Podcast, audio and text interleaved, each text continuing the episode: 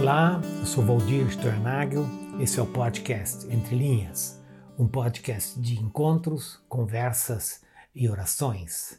Seja bem-vindo, seja bem-vinda. A dúvida, o medo e a paz. É sobre isso que quero conversar com você nesse podcast. A dúvida, o medo e a paz. Convido você e a mim mesmo a voltarmos a nossa memória ao evento da Páscoa. A Páscoa que celebramos fazem poucos dias e que de alguma forma acaba sendo uh, atropelada, um evento atropelado uh, pela rapidez dos acontecimentos, pela pressa com a qual vivemos, com a, pela rapidez com a qual eh, nós eh, descartamos eh, eventos, celebrações e encontros.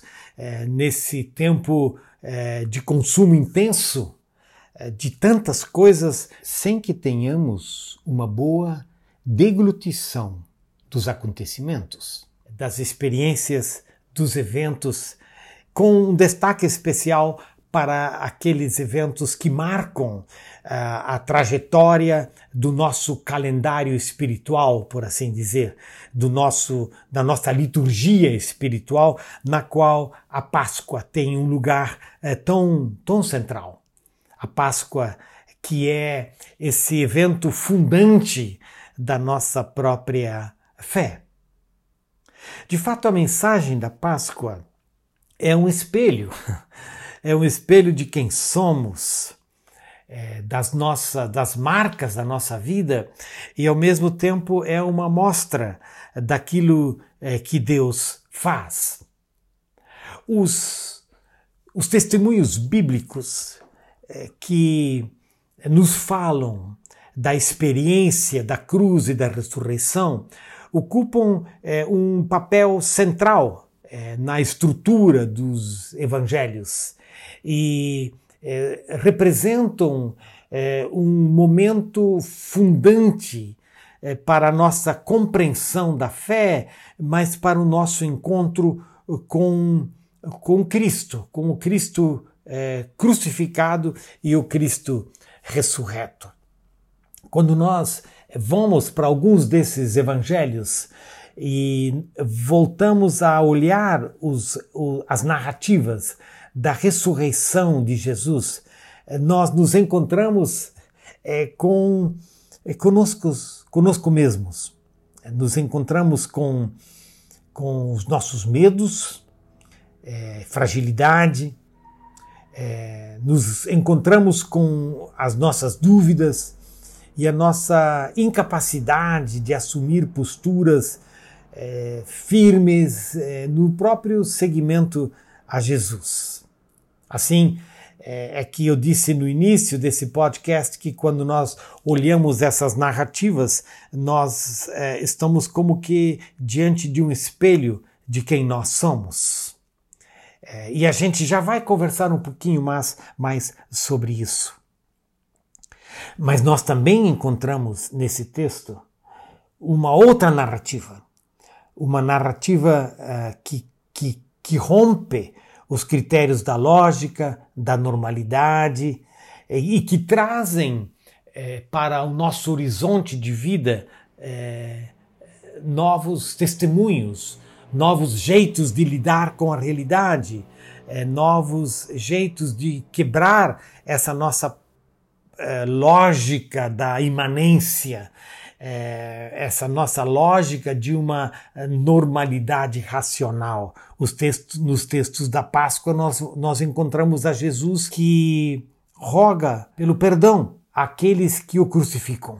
Nós encontramos o testemunho de que quando Jesus morre, o véu no templo se rasga e o templo escurece. E quando o domingo é, da Páscoa amanhece, a pedra do sepulcro está removida. São acontecimentos que irrompem eh, e quebram e rompem com a lógica da nossa, dessa história da imanência e da causa e do efeito. e que introduz na história a capacidade do perdão, a capacidade de um, de um gesto novo, a capacidade é, de ruptura com o círculo da morte e o anúncio e a vivência e a experiência da ressurreição. Vários dos textos bíblicos é, falam sobre isso é, e colocam diante de nós a nossa própria dificuldade de lidar é, com esses eventos da Páscoa. O Evangelho de Marcos é, um desses evangelhos e neles e nele nós temos as mulheres que eh, são deparadas, né, eh, ao irem ao sepulcro de Jesus, são deparadas com a mensagem da ressurreição. E são eh, encaminhadas por essa mensagem para que eles voltem e falem aos discípulos desse encontro com a realidade do túmulo vazio, da pedra removida e dessa palavra angelical que eles fala de que Cristo ressuscitou. Pois Marcos nos diz que elas não conseguiram voltar e falar aos discípulos, e que elas voltaram e, e, e se esconderam. E as duas palavras que descrevem o, a experiência delas, o sentimento delas, foi de que elas foram tomadas de terror e assombro. Elas não conseguiram absorver a experiência da ressurreição e ficaram assustadíssimas e se esconderam com medo. Os próprios discípulos, ainda no Evangelho de Marcos, quando eles são é, encontrados por Jesus, são recriminados porque é, eles se mostraram absolutamente incrédulos diante da ressurreição de Jesus. Assim somos nós com os nossos medos, os nossos assombros e as nossas incredulidades. Quando o Evangelho de Mateus ele chega de fato ao final do Evangelho, é, naqueles versículos tão celebrados do envio, Mateus 28, 19, onde Jesus envia, uh, envia os seus discípulos e que nós, na nossa tradição evangélica, uh, enunciamos tantas e tantas vezes, não é verdade? Mas quando o Evangelho, quando Mateus fala sobre essa caminhada dos discípulos para o encontro com Jesus, diz que eh, eles encontraram a Jesus e, e o adoraram, mas alguns duvidaram. Essa mistura entre dúvida e adoração. É também uma marca nossa. O Evangelho de João, o Evangelho de João tem duas narrativas fantásticas é, dessa experiência, é, dessa realidade de encontro conosco mesmos e com o Cristo ressurreto. O Evangelho de João fala é, de um momento onde os discípulos estavam é, reunidos é, com as portas trancadas e com medo. Esse Evangelho de João fala de um dos discípulos Tomé, que fala que não consegue acreditar e, e, e, e, receber a esse Jesus ressurreto, a não ser que ele tenha a possibilidade de colocar é, os dedos na, nas feridas do crucificado. E é assim, quando os discípulos estão com medo, quando eles estão com, em dúvida, que Jesus entra e os encontra, que Jesus passa pela porta e encontra a esses discípulos e se posta, se coloca em meio a eles. Eu disse antes que quando nós olhamos para esses, essas narrativas do Cristo crucificado, nós nos encontramos conosco mesmos, com as nossas suspeitas, nosso medo, nossa incredulidade, e com as nossas dúvidas. E é nesse exato tempo, é nesse exato momento que Jesus é, aparece, emerge, entra. E ele se coloca entre os seus discípulos. Ele se coloca entre os seus discípulos, ele olha para eles, como a dizer: Estou aqui. Ele olha sério numa denúncia da incredulidade. Ele olha com carinho, abraçando aos que estão com medo. E ele sorri, o sorriso da Páscoa, que vence a morte e afirma a vida. É impressionante que Deus não se ausenta dos nossos medos e das nossas incredulidades, mas que Ele se faz presente nesses exatos momentos. Essa é uma marca também sua, marca de medo, de suspeita, de incredulidade. Nós vivemos numa cultura evangélica onde é muito é muito difícil falar sobre esses assuntos, né? Porque nós é, somos é, tomados por um discurso de certezas e não aceitamos as nossas dúvidas. Nós fugimos de aceitar a nossa incredulidade, é, não negamos medo e o resultado disso é que muitas vezes as nossas conversas espirituais e os nossos encontros eh, culticos são marcados por uma eh, superficialidade que não faz contato com a realidade das nossas noites mal dormidas, dos nossos choros, dos nossos sofrimentos, das nossas angústias e das nossas dores quando de fato a fé cristã não nega nenhuma delas. Aliás, quem não aceita os seus medos e a sua incredulidade nem vai conseguir abraçar o convite e o desafio para a experiência com o Cristo ressurreto.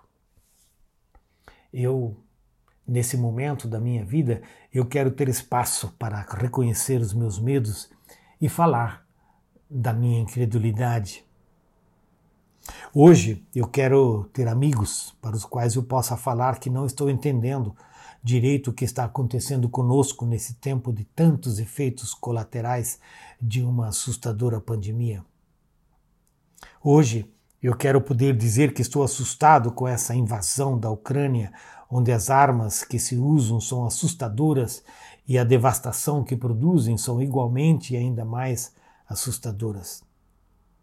Hoje eu quero poder chorar como comunidade de fé, eh, em função eh, tantas vezes da nossa capacidade enorme de nos dividir, excluir e machucar.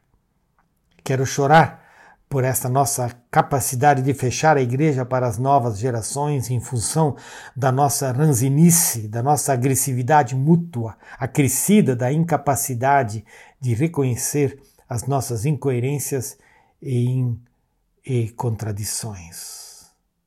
Eu quero espaço eu quero tempo para reconhecer medo, para reconhecer incredulidade, para reconhecer nossa ranzinzice, para reconhecer incoerências e contradições. E sabem o que me surpreende nas narrativas bíblicas? É que esses meus medos e dúvidas não afastam a Deus de mim. É impressionante que é então que ele vem. Ele vem de forma surpreendente, vem do túmulo e passa pela porta fechada, como experimentaram os discípulos. Ele vem de forma firme, olhando nos olhos de Tomé e dizendo para ele tocar em suas feridas, e vem recriminando os discípulos pela sua incredulidade. E assim ele vem também para comigo, para com você, olha nos nossos olhos e nos pede e nos convida para a adoração e para o abraço da credulidade. E mais impressionante ainda, ele vem com um anúncio marcado por graça. Paz seja convosco, é o que nos diz esse, essa narrativa no Evangelho de João, e ele o repete duas vezes, como que para afirmar algo que é fundamental, que é importante. Paz seja convosco. Nesse tempo de medo, nesse tempo de incredulidade, nesse tempo de confusão, Deus através de Jesus irrompe pelas portas trancadas da nossa vida, da nossa existência e nos anuncia: paz seja convosco. E nos convida a receber a paz. E essa paz vem soprada sobre nós, como diz lá no Evangelho de João: recebam o Espírito Santo. Ele sopra o Espírito Santo sobre nós. Ele sopra a sua paz sobre nós. O sopro que afasta os medos, o sopro que afasta as angústias, o sopro que afasta a incredulidade e o sopro que transmite a sua paz. É dessa paz que nós precisamos hoje.